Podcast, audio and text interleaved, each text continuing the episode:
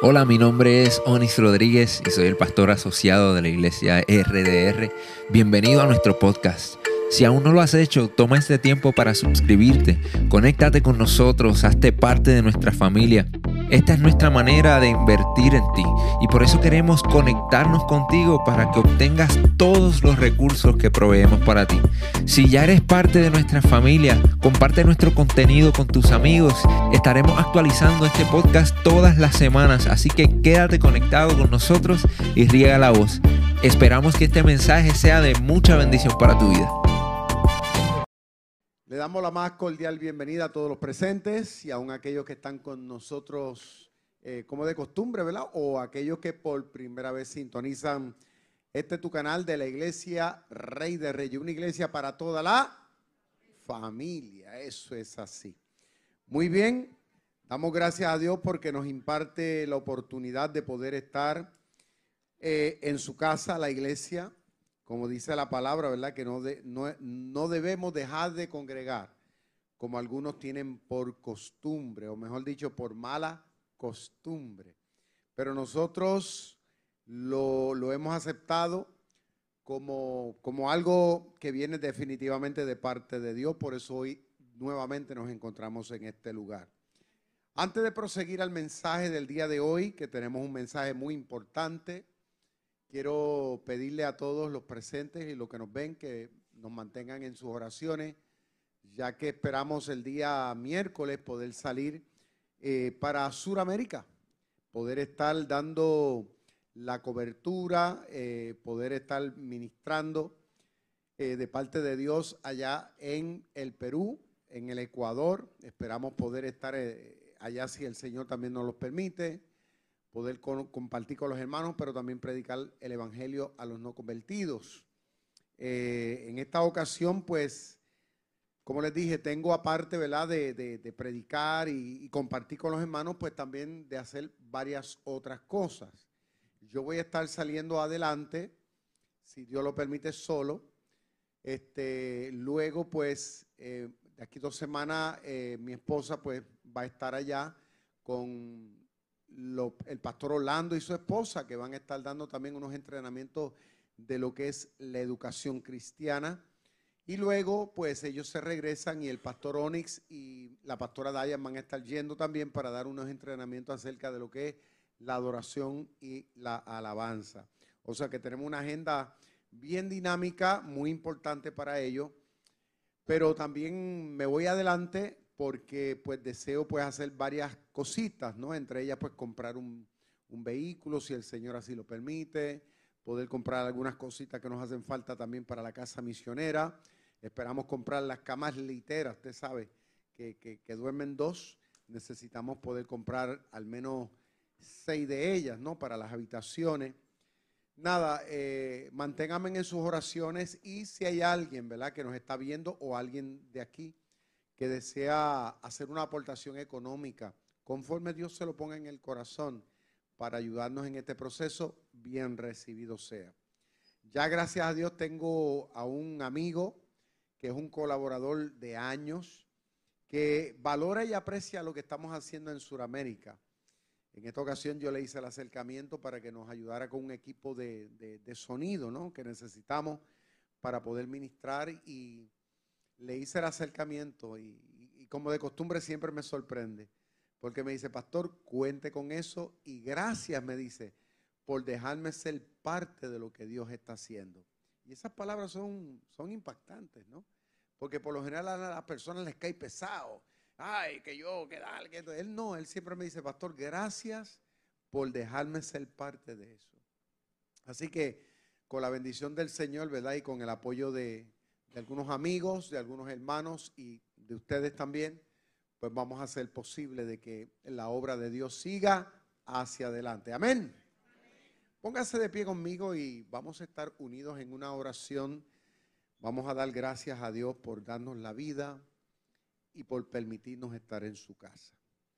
Divino Señor, gracias te damos por el honor y el privilegio que nos concede de poder estar juntos de poder estar en armonía. Gracias por estos días, por esta semana. Padre mío, por todo lo que pudimos hacer. Gracias por el núcleo familiar. Gracias porque podemos estar dentro de la familia cristiana. Podemos estar celebrando juntos a ti, reconociéndote, Señor, reconociendo tu palabra, reconociendo tu presencia, reconociendo que sin ti nada podemos hacer. En el nombre del Padre, del Hijo y del Espíritu Santo. Y el pueblo dice, amén. Pueden sentarse. Se me olvidó decirles que si alguno, ¿verdad?, desea hacer alguna aportación para apoyar con, el trabajo de esta misión, eh, luego al final lo pueden hacer a través de la ATH móvil o a través de los medios que usted prefiera, ¿no? O pueda, o acercarse a la mesa que está en la parte de atrás, o hablar con alguno de nuestros líderes para canalizar el aporte para la obra misionera. Hoy vamos a estar hablando bajo un tema que como pastor general de la Iglesia Rey de Reyes a nivel nacional e internacional, considero, escuchen bien, considero que es de vital importancia. Diga conmigo vital importancia. Muy bien. Hoy vamos a estar hablando del el tema la familia RDR, o sea, la familia que constituye, ¿ok? Podríamos decir lo que es la esencia o, la membrana o el fundamento de la iglesia Rey de Reyes. Ahora, hay un pasaje de la Biblia, antes de proseguir, que quiero dar lectura, está en Deuteronomio capítulo 12, verso 28, que dice así, en el nombre del Padre, del Hijo y del Espíritu Santo. Guarda y escucha todas estas palabras que yo te mando para que haciendo lo bueno y lo recto ante los ojos de Jehová tu Dios, te vaya bien a ti y a tus hijos después de ti, pero dice más, para siempre. Diga conmigo, para siempre. ¿Y qué es para siempre? Para siempre. ¿Cuánto, cuánto un aplauso al Señor por esa palabra? Tremendo, ¿no? Wow. Ahora, ante nuestra consideración de entrada, tenemos aquí una exhortación, un llamado que no viene del corazón del pastor Víctor Vázquez, ni viene del corazón de un ser humano, viene de parte del corazón de Dios, del Dios de este libro que se llama la Biblia. ¿Ok? ¿Cuántos de ustedes tienen Biblia? La mayoría, ¿verdad? O si no, la tenemos en el teléfono inteligente. Tenemos la palabra de Dios que es la Biblia. Ahora, el que inspiró este libro, que es el Espíritu Santo de Dios, dice en ese pasaje que acabamos de leer ahí, que nosotros debemos hacer el esfuerzo humano de guardar, de escuchar, estar atento a todo lo que dice Dios en este sagrado libro que se llama la Biblia. Ahora, a nosotros nos gusta leer los salmos, ¿verdad que sí? ¿Cuánto le gusta? la mayoría, inspiradores, ¿verdad? Nos gusta leer el libro de Proverbios, que es un libro que da mucho consejo. A mí me encanta el libro de los Proverbios. Nos gusta el libro de Eclesiastés también, que nos orienta mucho acerca de cómo vivir la vida. A mí me fascina bastante.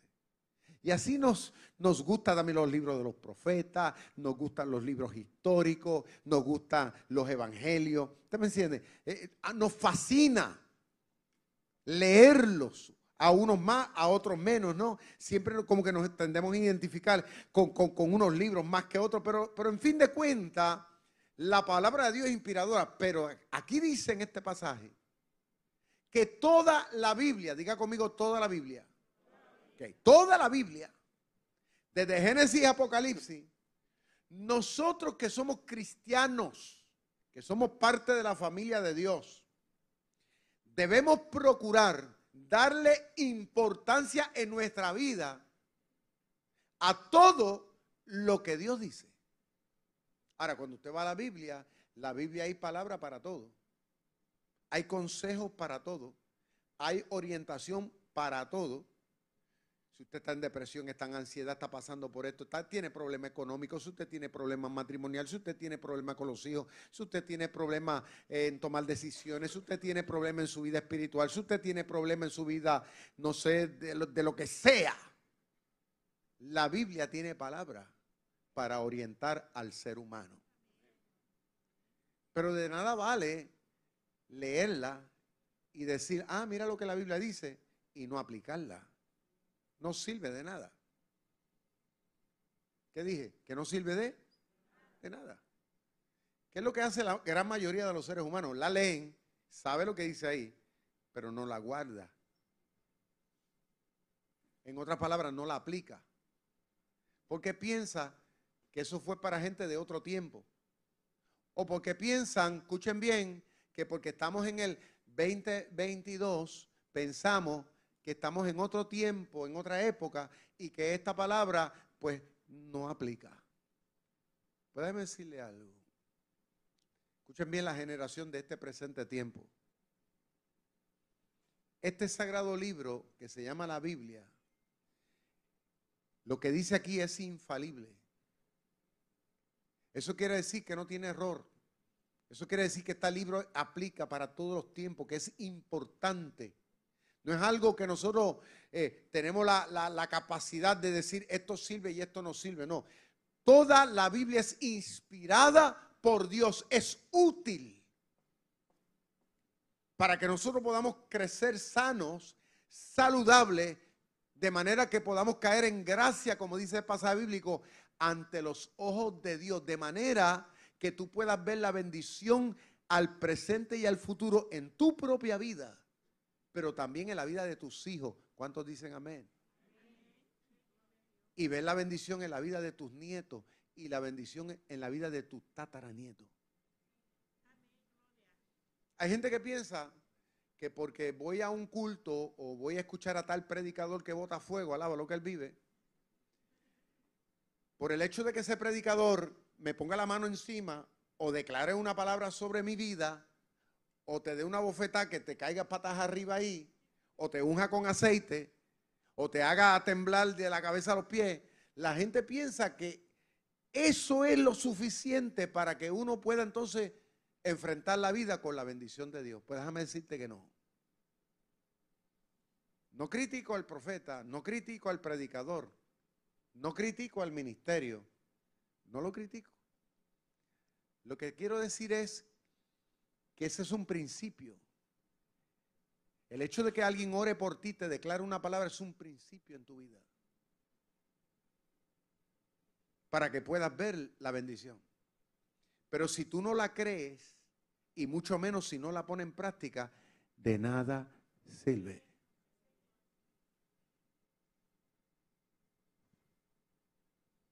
La Biblia dice que el que lee la palabra y no la aplica es como aquel que se, ve, se mira en el espejo y dice, ay, mira, yo estoy todo desleñado.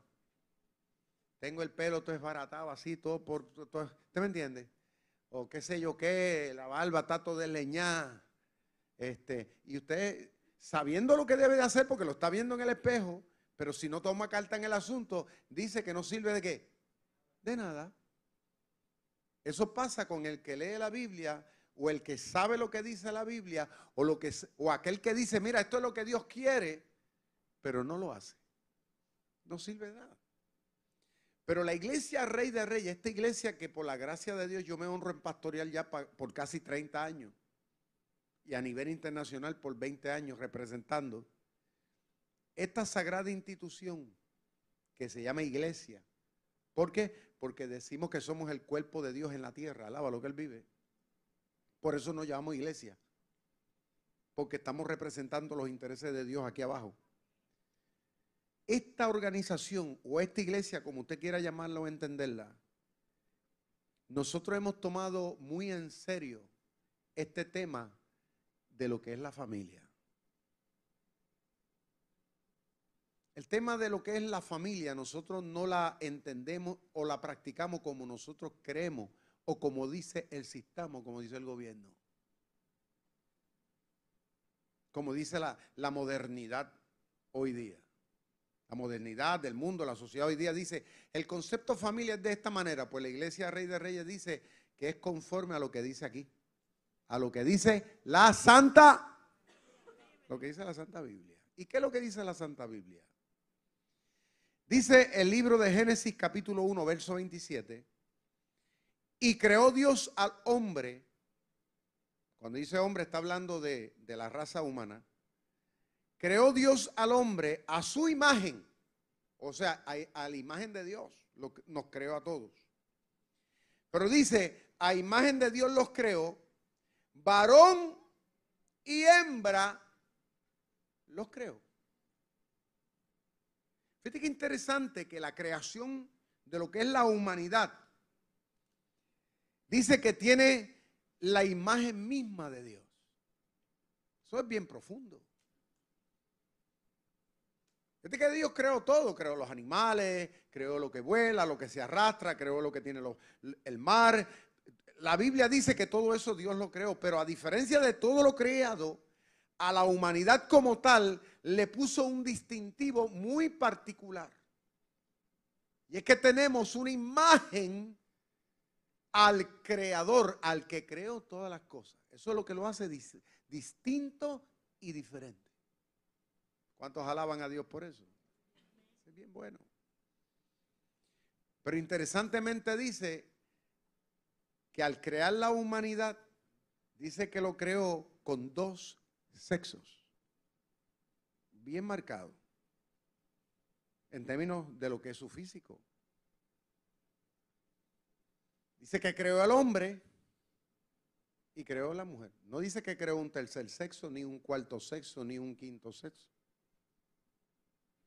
Habla de dos, ¿cierto o no? Ahí no pare otra cosa. Aún en lo físico se demuestra claro. La ciencia misma la ciencia misma así lo asevera. El hombre es hombre físicamente, pero también es hombre internamente. La mujer es mujer físicamente, pero también lo es en su adentro espiritualmente también. Porque mucha gente hoy día y el planeta Tierra quiere, quiere hacer ver que eso es una decisión meramente. Pero la Biblia cuando habla de decisión está hablando de lo que el ser humano como tal quiere hacer e imponer por encima de lo que Dios ha determinado, producto de la naturaleza pecaminosa del ser humano. De que queremos hacer voluntariosamente lo que nos da la gana por encima de lo que Dios como creador ha instituido. Pero la iglesia Rey de Reyes tanto en Puerto Rico como a nivel internacional, estamos unidos. Estamos unidos en entender, en predicar, en enseñar y en practicar lo que la Biblia dice. Y la Biblia dice que Dios cuando creó a la humanidad, lo creó en dos sexos. Respeto a los grupos o a las organizaciones minoritarias en la sociedad y en el mundo que puedan decir otra cosa. Yo siempre digo, yo los respeto allá, cada cual con su, como dicen por ahí, cada loco con su tema, alaba lo que él vive. Pero yo me he encontrado con gente que dice, ay pastor, eso suena homofóbico. No, no, yo, yo, yo estoy hablando lo que dice aquí. La Biblia no dice otra cosa. Si dijera otra cosa, yo estaría aquí predicando otra cosa. Pero la Biblia mía, la Biblia que tiene todo el mundo, lo establece muy claro. ¿Eh? Y por ende, nosotros tenemos la obligación de encajarnos en esa realidad. Por eso dice el Señor, escucha, está muy atento, guarda, o sea, practica esta realidad, habiendo, para que te vaya bien a ti y le vaya bien a tu generación sobre la faz de la tierra. ¿Por qué? Porque en la medida que nosotros nos encajemos en lo que Dios dice, no en lo que tú quieres o en lo que otros dicen, en lo que Dios dice, si buscamos encajarnos en eso, pues dice, las cosas en la vida van a ir marchando bien. Eso no, eso no significa que, que, no habrá problemas, no, van a, van a venir diferencias y situaciones, pero en la medida en que avancemos en la obediencia, Dios nos va a favorecer. ¿Cuántos alaban y glorifican a Dios? Porque siempre la naturaleza pecaminosa del hombre es tener es la tendencia de tirar para el monte. O sea, hacer lo contrario. Pero ahí donde está el detalle es buscar la forma de encajarnos dentro de lo que Dios dice. Imagínense, el, que, el que le gusta coger lo ajeno dice, ay, es que a mí me gusta coger lo ajeno, pastor, es que es algo que yo siento dentro de mí. Yo no lo puedo evitar. Ah, pues hay que aceptarlo porque, porque dice que, que, le gusta jobar, pues hay que aceptarlo. Ay, bendito, es que le gusta eso. Es una decisión. Porque sabe muy bien que no le pertenece. Es como el que hace comete adulterio igual. El que comete fornicación, sabe lo que hace. Pero lo hace porque dice, es que me gusta. Ahí es donde está el detalle. No todo lo que te gusta a ti en tu naturaleza pecaminosa va conforme a lo que el Creador dice. Entonces, dice la palabra de Dios en Génesis capítulo 2, verso 24. Por lo tanto, dejará el hombre a su padre, está hablando de hombre, dejará a su padre y a su mamá y se unirá a su mujer y serán una sola carne. Interesante que este pasaje de la Biblia aquí en Génesis ahora pasa a decirnos a todos que es lo que creemos y es lo que, es lo que predicamos, es lo que enseñamos a nuestras huestes, ¿no? De que la Biblia, Dios establece que aparte de que Dios creó un hombre y una mujer, Dios pretende que los dos se unan y se constituyan en un matrimonio. Por eso es que Dios creó dos sexos distintos. ¿Va viendo? Para que se puedan relacionar y entender bien. Para que inclusive, como parte de esa relación física y emocional, puedan también procrear lo que es la humanidad como tal. Para que podamos tener una presente generación y podamos tener futuras generaciones. Por eso es que Dios creó eso así. Si Dios hubiera entendido otra cosa, lo hubiera hecho de otra manera. Pero es lo correcto y es lo funcional. Que es lo que dice la palabra.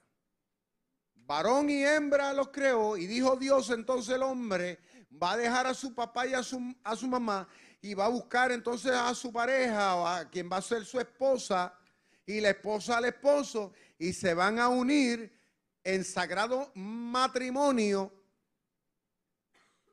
Ya no va a depender de su familia, ahora va a crear su propia institución familiar. Eso es lo que la Biblia dice. Y si hay una de las cosas que a mí, como pastor, a mí me está preocupando mucho,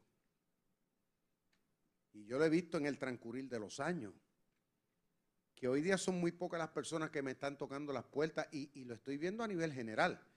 Son muy pocas la gente que está tocando las puertas de las iglesias y de los pastores para quererse casar formalmente.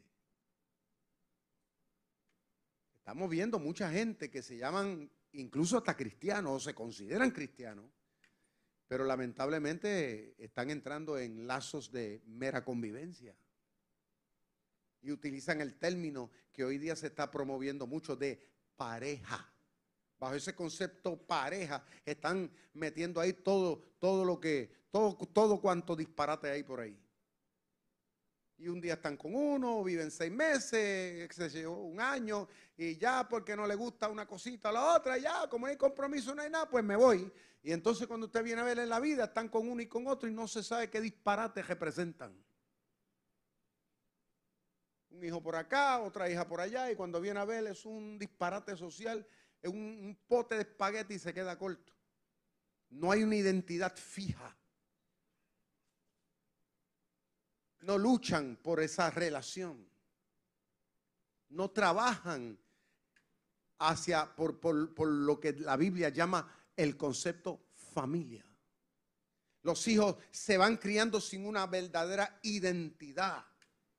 Gente que los hijos son como bastardos en el mundo. No saben con quién se identifican. Hoy día no se sabe ni el apellido, no viven ni honorables ni por el apellido que representan. Pero la Biblia nos enseña y nos establece claramente que es el deseo de Dios. Y por eso que nosotros lo predicamos, por eso que lo enseñamos, por eso que tratamos de orientar a, nuestra, a nuestro pueblo, al pueblo de Dios, para que entendamos que esto no es algo que, que es de hombre o es de esta institución, es algo que realmente la Biblia así lo enseña. Yo nunca me olvido cuando yo llegué al Perú hace 20 años atrás. Cuando yo llegué allá, yo me, encuentro que la gente se está convirtiendo a Cristo, gloria a Dios por eso, están llegando a la iglesia. Pero cuando me pongo a, ver con claridad, la mayoría, la mayoría no, no, nunca se habían casado. Llevaban 10 años, 15 años, ya tenían hijos ya hasta adolescentes y nunca se habían casado. Y yo les pregunto, ¿y por qué? Ellos dicen, ellos utilizan el término de fulano se acompañó. Así dicen, fulano se acompañó. ¿Cómo que se acompañó? Preguntaba yo. ¿Qué es eso? Porque yo me daba cuenta que yo, yo llegaba a los seis meses, a cada seis meses yo tiendo a ir. Y cuando iba cada seis meses, de momento la muchachita danzora de la iglesia ya no la veía más. ¿Y qué pasó? ¿Dónde está fulana? No, pastor, se acompañó, se acompañó. ¿Y cómo es eso que se acompañó? Y, preguntando, preguntando, no, es que se fue, se fue con lo que, lo que nosotros le llamamos, se fue con el novio. Y, lo triste es que la gente ya lo ve normal. Ya ellos viven esperando llegar a una edad para acompañarse. Pero la Biblia a eso le llama, escuche bien cómo le llama, le llama fornicación. Eso tiene nombre y apellido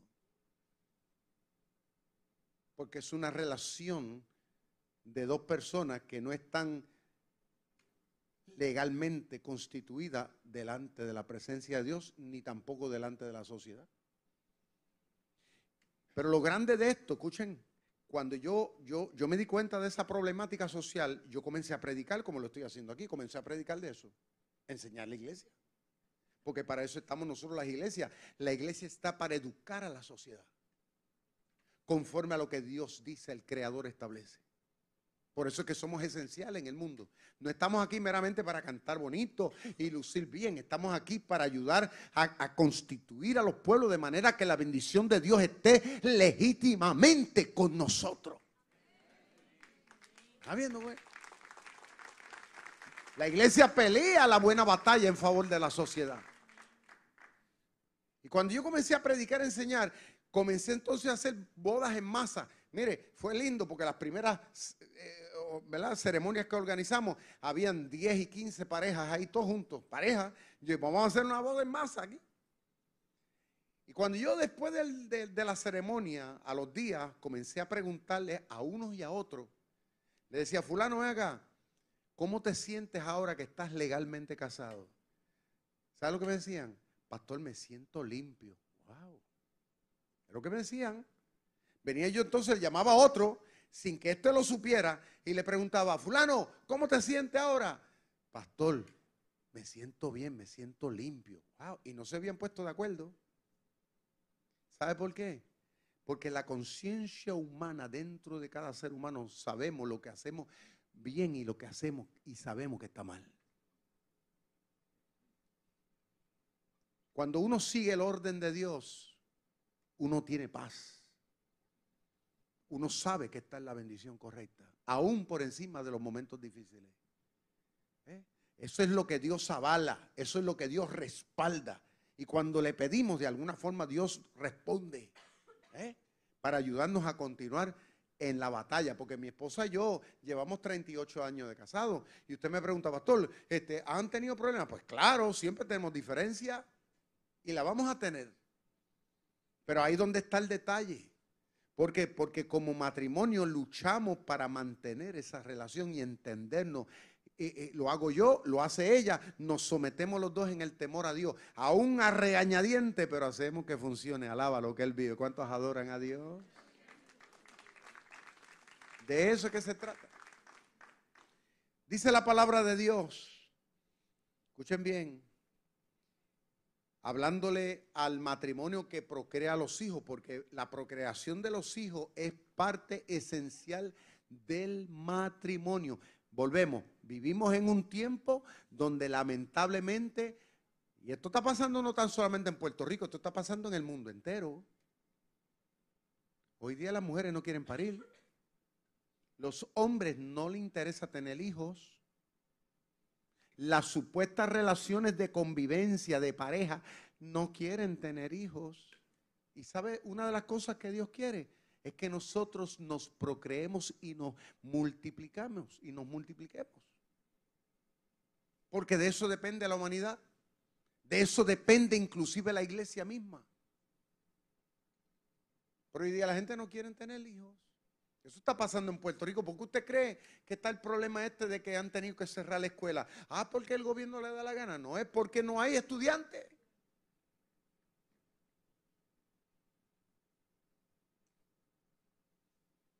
La gente no quiere. En Europa, las mujeres europeas no quieren parir. En Canadá, las mujeres canadienses no quieren parir. Vaya, búsquelo, googleelo. Se va a dar cuenta de lo que yo estoy hablando. Cómo esto está afectando. ¿Por qué? Porque ha entrado un mensaje contrario a lo que Dios ha instituido. Y la gente hoy día tú les ves, eh, llevan 10 años de relación, 20 años de relación, nunca hubo nada legal, nunca hubo nada serio. Uno cogió por un lado, otro cogió para otro después de 20, 30 años de convivencia. Nunca hubo hijos. Ahora ya están en otra etapa de la vida, se dieron cuenta que la juventud no duró para siempre, ya están en los 40 y pico llegando a los 50, tal vez están picando más de los 50, no tienen a nadie en su vida, ahora pues nadie hace por ello, porque mire, una de las bendiciones más grandes que cuando usted llega a una edad, usted saber que usted tiene una hija, que usted tiene unos hijos, que en las buenas y en las malas van a estar ahí para usted como usted estuvo para ellos, porque hay mujeres que dicen, ay, es que yo quiero gozar la vida, está bien, pero cuando pasen los años, te vas a dar cuenta cuando te encuentres en un hospital y no haya, no haya nadie que sea por usted. La bendición de tener los hijos es saber que en un futuro alguien va a estar ahí para uno. La bendición de tener nietos es saber que esos nietos van a estar ahí para usted. Yo a veces veo familias, ¿verdad? Con las cuales interactúo a nivel nacional e internacional. Y yo lo veo con un grupo de familia grande y yo digo, wow, qué bendición. Y usted lo ve compartiendo, se unen. ¿eh? Y el que se meta a buscar problemas ahí, todos les caen arriba, alaba lo que él vive. Son como una manada de avispas, chum, chum, chum, chum, chum. O sea, se cuidan. ¿Cuántos alaban al Señor? Se cuidan. Se protegen. Pero imagínense usted cuánta gente hoy día están en soledad. Nunca tuvo una relación seria con nada ni con nadie. Y cuando llega a viejo, se la tiene que chupar la situación solo o sola. No es fácil. Porque hay gente que dice, ay, yo me voy a morir joven. No, pero eso, eso, es lo que usted piensa y puede ser que usted dure 100 años. Imagínese usted eh, llegar a, a, a 70, 80, 90 años y estar solo. No es fácil. Pero saber que alguien está ahí con usted que te pueda decir mamá. No yo cuando veo a mi nietecita, mm, cuando yo oigo que ella le dice a su papá o a su mamá, le dice mamá, papá, cuando yo oigo que ella lo sale del corazón, eso a mí me llega aquí y yo digo, wow, qué cosa tan linda. Que te pueda decir papá. O muchas veces esos nietos dicen abuelo tan linda. Esos nietecitos cuando usted más necesite van a estar ahí.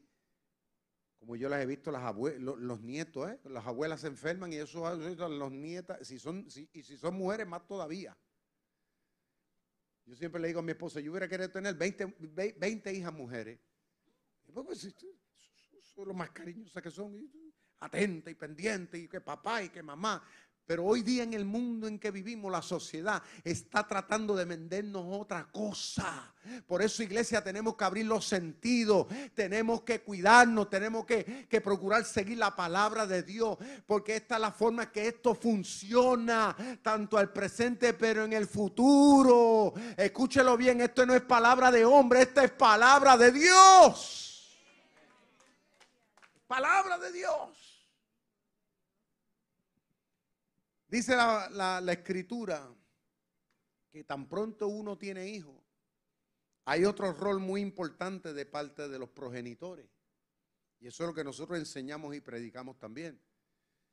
Que no es tener hijos como hoy día el mundo tienen hijos por tenerlo y tienen uno por acá llegado, otro por allá tirado y no se sabe qué disparate es. La Biblia dice, escuchen esto, Proverbios 22, 6 dice, instruye al niño en su camino y aun cuando fuere viejo no se apartará de él. En otras palabras, que los padres que tienen hijos tienen un rol activo. No es el gobierno. Nosotros los cristianos no podemos esperar que venga el gobierno a criarnos los hijos. No es el gobernador o la gobernadora, no es el alcalde el que tiene la, la obligación de educar a tus hijos, ni los míos tampoco. Somos nosotros. Es usted como papá. Es usted como madre. Lo tendrá hoy y lo será mañana. Usted es quien Dios puso ahí. Esa persona que le dio esa autoridad para poder llevarlo de la mano por el camino correcto. ¿Cuántos alaban al Señor? Dice la Biblia, corrige a tu hijo, Proverbios 29, 17 y te dará, y te dará descanso y dará alegría a tu alma. Uno de los problemas que estamos viviendo hoy día también que los padres no quieren asumir un rol de ponerle hasta vergüenza a los hijos. Ay, que me da, que me da pena, que el nene se siente mal. Pues sabes qué, una bofeta a tiempo vale la pena. Porque muchos padres no, que el nene no, es intocable, sí, pero entonces eh, cuando llega a la cárcel allá metido ya. O la muchachita cuando haga lo que no debe hacer y se encuentra en otro sitio que no, que no sea muy bueno. Pero a tiempo tiene remedio. Como dicen, un arbolito que va creciendo doblado. Usted le pone una, una jorqueta, como decimos acá en Puerto Rico, ¿no? A tiempo usted lo va llevando y, y crece derechito. Pero si usted lo deja que crezca virado, pues es difícil de poder enderezar. A veces yo, yo, yo veo, ¿no? Y tenemos nosotros que trabajar porque yo lo tengo que hacer como pastor en la iglesia, a las familias de la iglesia que tienen sus hijitos. Yo tengo que decirle muchas veces, póngale vergüenza, póngale respeto, dile esto, dile aquello, ¿usted me entiende? ¿Por qué? Porque, porque, porque Dios es su responsabilidad.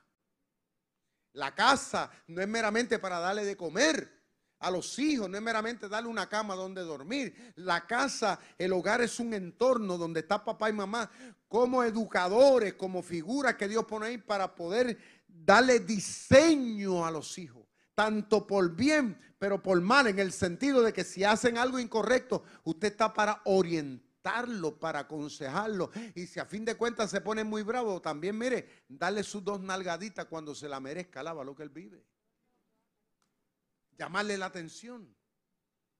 Porque muchas veces las banquetas de la iglesia, bastante pellizco que mi abuela me dio a mí. Y yo me torcía. Pero, pero, pero me puso vergüenza. ¿Está viendo? Hay que hablarle a los hijos. Porque muchas veces pensamos, ay, vamos a llevarle al psicólogo. Digo, no tengo problema, no tengo ningún problema con psicólogo ni psiquiatra. Si, si, si, si última instancia lo necesitan, hay que llevarlo. A lo que me refiero es que los padres no quieren asumir.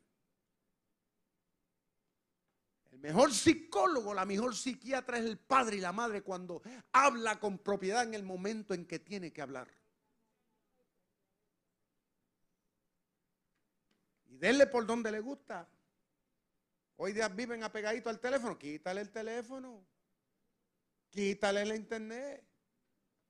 Ah, se van a morir. Que, que, que grite y patalee lo que quiera. Como decían los viejos de antes, los muchachitos que lloran no, no lloran sangre, alaba lo que él vive.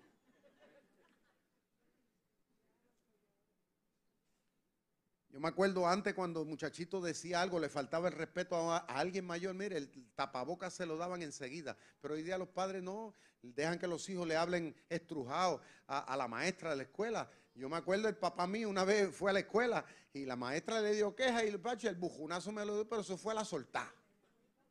Pero hoy día va los papás a la escuela y la maestra le dice algo y lo primero es que cuestionen al maestro. ¿Por qué le dijo usted a eso a mi hijo? Una cosa que da pena. Le quitan la autoridad al mayor como si el mayor estuviera mintiendo. Digo, puede, puede que surja el caso, pero son cosas que después se trabajan en secreto. Uno no puede delante del muchachito darle toda la razón inmediatamente, uno tiene que investigar bien, pero inmediatamente uno tiene que tomar acción. Porque como yo siempre digo, para pelear hace falta dos. Algo tuvo que acontecer ahí. Llamarlo aparte, ponerle su, su moral, compartirle buena ética, compartirle valores a los hijos. Usted sabe que los valores donde se enseñan es en el núcleo del hogar.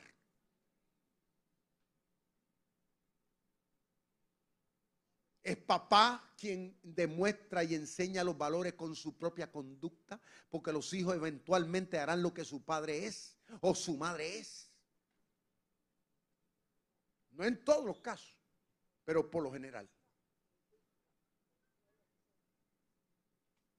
Entonces, e, e, e, es el hogar, es el matrimonio, es papá, es mamá, son esas figuras que están ahí para darle ese diseño, bregar con las emociones, los sentimientos. Saca tiempo de hablarle a tus hijos acerca de Dios.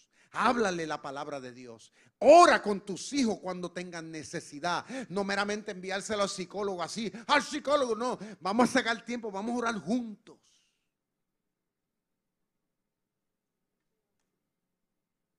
Vamos para la iglesia. Es la mejor medicina. Nosotros los cristianos debemos tener una conciencia porque la Biblia provee para esto. De manera que podamos asegurar una generación presente, pero una generación para nuestro futuro. ¿Cuántos están conmigo en esta mañana? No se me duerman. La Biblia sigue instruyendo en Efesios capítulo 5, verso 33. Dice, por lo demás, cada uno de vosotros ame a su mujer como a sí mismo y la mujer respete a su marido. Si hay algo que la iglesia Rey de Reyes hoy predica y mañana lo vamos a seguir predicando y enseñando, es que es el deseo y el anhelo de Dios que el hombre que está casado ame a su mujer y la mujer que es casada respete a su marido. Eso es lo que dice la Biblia. Hoy día la sociedad dice, ah, es la mujer la que hace al hombre. La Biblia dice que es el hombre el que hace a su mujer. Escúchenme bien las madres que están aquí, las que tienen hijos varoncitos o tal vez que lo tendrán más adelante. Muchas veces las mamás son muy son, son muy alcahuetas de los muchachitos varoncitos.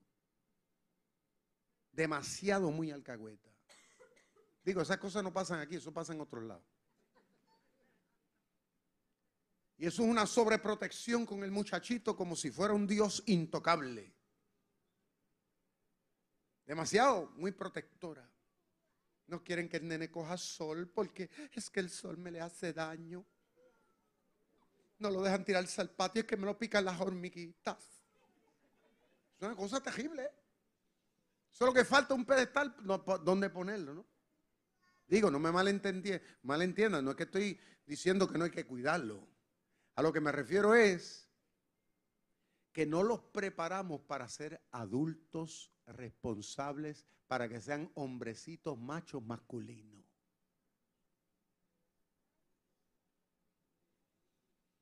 Muchachitos se crían muy delicados, muy añoñados, echado arriba a la cama, no coge sol.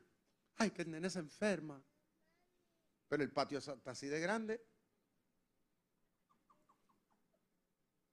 No lo quieren poner a coger un machete. Ay, no, porque me le salen, me le salen callos, me le salen bolsas de agua en la manita al nene.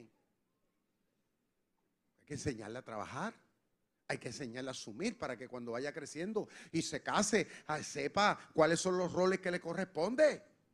Para que después no venga eh, a los seis meses, a los dos años, vuelva para atrás, eh, por producto de un divorcio, vuelva otra vez para acá, a refugiarse en casa mamá, porque, porque la mujer no lo quiere, porque no sirve.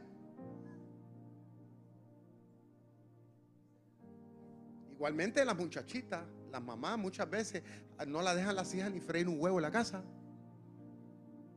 No las ponen a fregar tampoco. Yo nunca me olvido en casa un familiar que yo estaba, siempre yo le peleaba, le decía, fulana, pero, pero llama a fulanita para que venga. Ay, no, nene, vamos a evitar problemas, evitar problemas. Ese era, ese era el tema de ella, vamos a evitar problemas. Yo le dije, pero es que tú no lo estás preparando para el matrimonio. Y hoy día, pues vemos tantos problemas matrimoniales que paran en un divorcio, paran en violencia doméstica, producto de que, pues, no digo que no se amen, porque por algo se quieren casar o por algo se casan, o por algo se van por ahí a convivir. Pero lamentablemente no son duraderos, no son funcionales, porque lo, que se llaman padres o núcleos de familia hoy día no los están preparando para eso. Cuando usted tiene hijos, como matrimonio, familia, que tienen sus hijos, hay que entender que Dios se los pone en las manos para que usted le dé el diseño para que sean responsables. Aprendan a ser gente funcionales en la sociedad. Sean gente de bien. Sean respetuosos. Sean gente con valores, con principios. ¿Eh? Sean personas que sepan asumir el rol que le corresponde cuando entren a una relación matrimonial. Porque cuando mi esposa y yo nos casamos 38 años atrás, nosotros nunca hablamos de, qué rol nos toca en la casa. Ay, a ti te toca hacer esto, a mí me toca. No, eso fue natural. Yo sabía que yo tenía que proveer para la casa, yo sabía que yo tenía que cuidar la casa, lavar el carro, cuidar el patio, hacer lo que haya que hacer. Y ella entendió que tenía que cocinar, ¿ve? Porque ella quiere ver a su marido bien contento, alaba lo que él vive. Ella sabía que tenía que lavar la ropita a su marido, ¿usted me entiende? Y hacer su cosita. Y, y como que engranamos naturalmente, nadie nos tuvo que presionar a nada. Porque entendíamos, porque nuestros padres nos enseñaron bien. Entonces la iglesia está para eso, para preparar a sus miembros, de manera que nosotros podamos ser un testimonio al mundo de que el concepto de familia, como Dios lo establece en la Biblia, es el correcto, es lo que funciona en el mundo y en la sociedad. ¿Cuánto le da un aplauso a Dios por eso?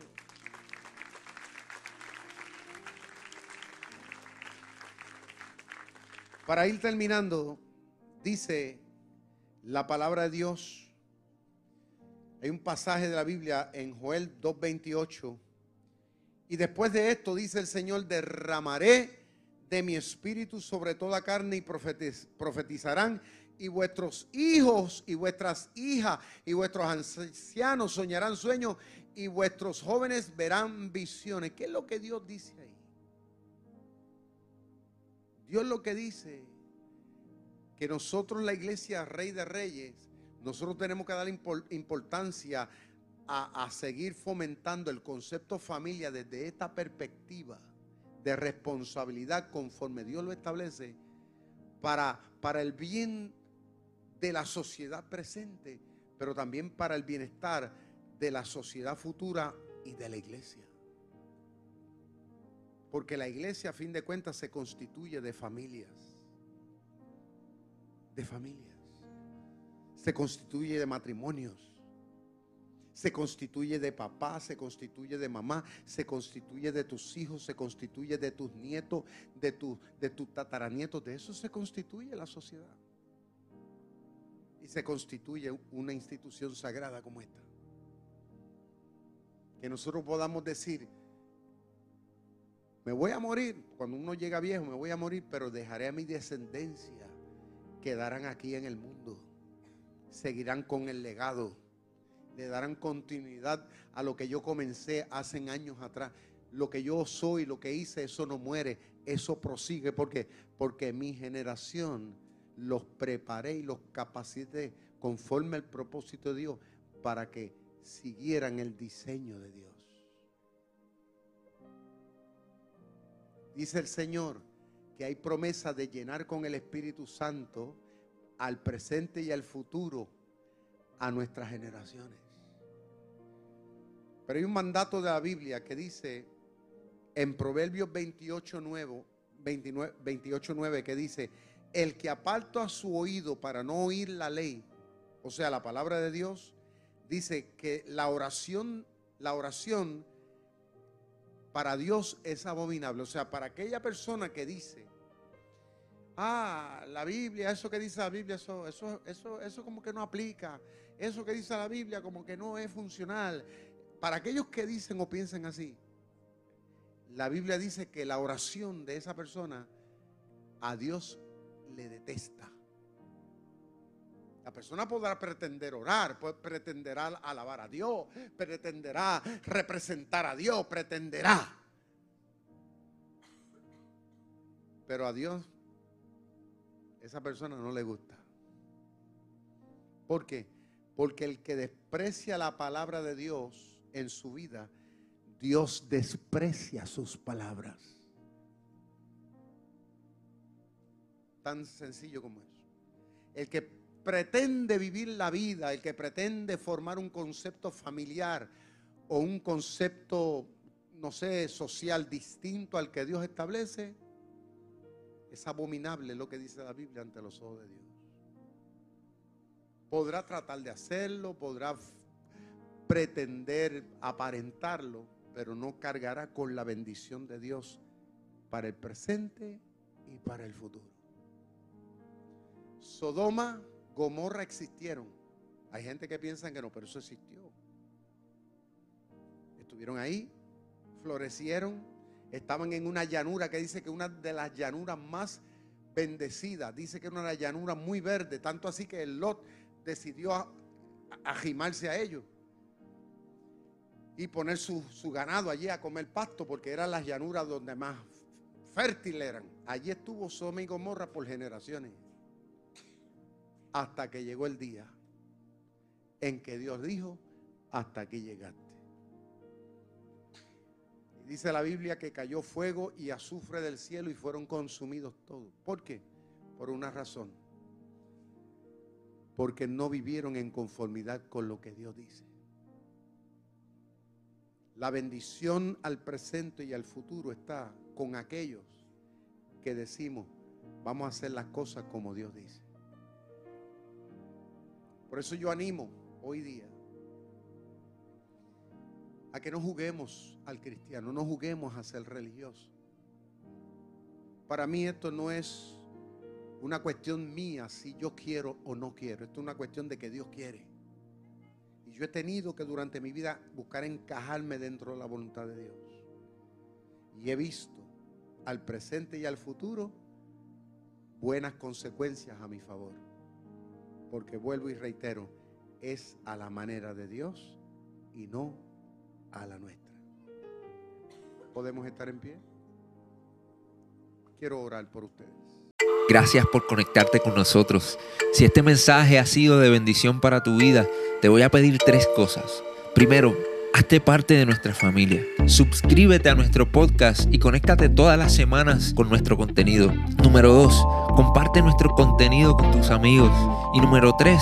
Considera la posibilidad de asociarte con nosotros. Si Dios ha impactado tu vida a través de este ministerio, ayúdanos con tus donaciones a continuar bendiciendo a mucha gente. Lo puedes hacer yendo a iglesiardr.com diagonal donaciones.